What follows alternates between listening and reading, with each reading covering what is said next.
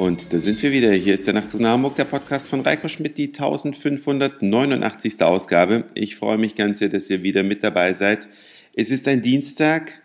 Es ist Dienstag, der 11. September 2012.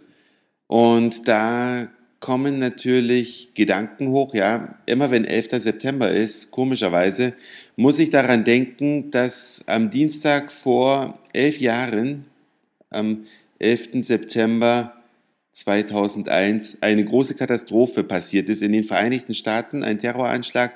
Viele haben sicherlich noch im Hinterkopf, was da los war, was da passiert ist. Und ich möchte jetzt mal von euch wissen, denkt ihr da noch häufig dran? Denn dieser 11. September, der hat ja nicht nur unser aller Leben verändert. Wir müssen ja nun plötzlich jede Getränkeflasche, wenn wir irgendwo hinfliegen wollen, wegschmeißen, dürfen sie nicht mit durch die Kontrolle nehmen, müssen äh, auf alle möglichen Zahnpasta und Hygieneartikel im Gepäck verzichten. Wenn sie mehr als 100 Milliliter umfassen, dürfen zumindest nicht im Handgepäck sein, dürfen nicht mehr unsere Fingernagelschere dabei haben und die so kleine Sachen.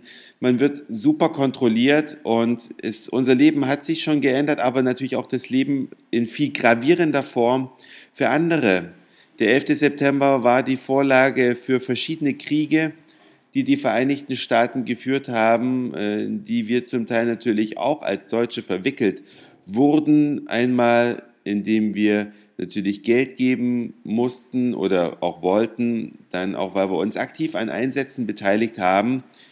Das hat unsere Wahlen beeinflusst. Ja, Schröder hat ja seine zweite Wahl letztlich nur oder maßgeblich dem zu verdanken gehabt, dass er gesagt hat, er beteiligt sich nicht am Krieg, Klammer auf, das Geld dafür hat er dennoch bereitgestellt, Klammer zu. Aber es hat schon einen massiven Einfluss auf unser Leben gehabt. Und deswegen ist meine Frage an euch, denkt ihr da heute auch noch dran? Werdet ihr da auch regelmäßig dran erinnert, schon allein wenn ihr irgendwo hinfliegt, wenn es in die Ferien geht oder ihr beruflich unterwegs seid?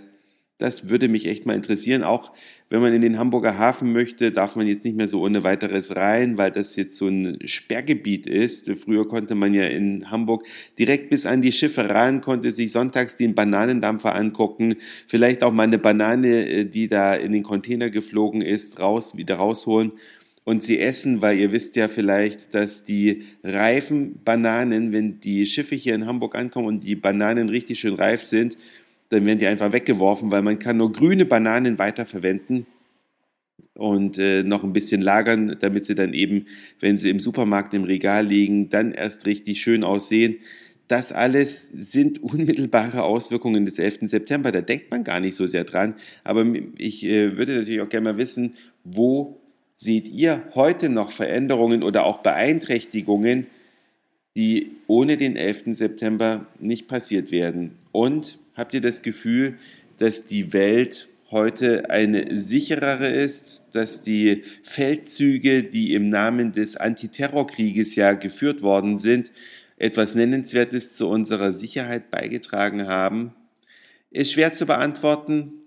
Versucht es trotzdem. Das war's für heute. Dankeschön fürs Zuhören, für den Speicherplatz auf euren Geräten. Ich sag Moin, Mahlzeit oder guten Abend, je nachdem, wann ihr mich hier gerade gehört habt. Und vielleicht hören wir uns schon morgen wieder. Euer Reiko.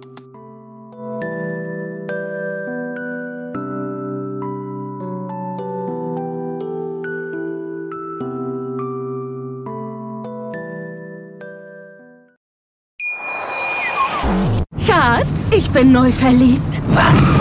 Da drüben. Das ist er. Aber das ist ein Auto. Ja, eben. Mit ihm habe ich alles richtig gemacht. Wunschauto einfach kaufen, verkaufen oder leasen. Bei Autoscout24. Alles richtig gemacht.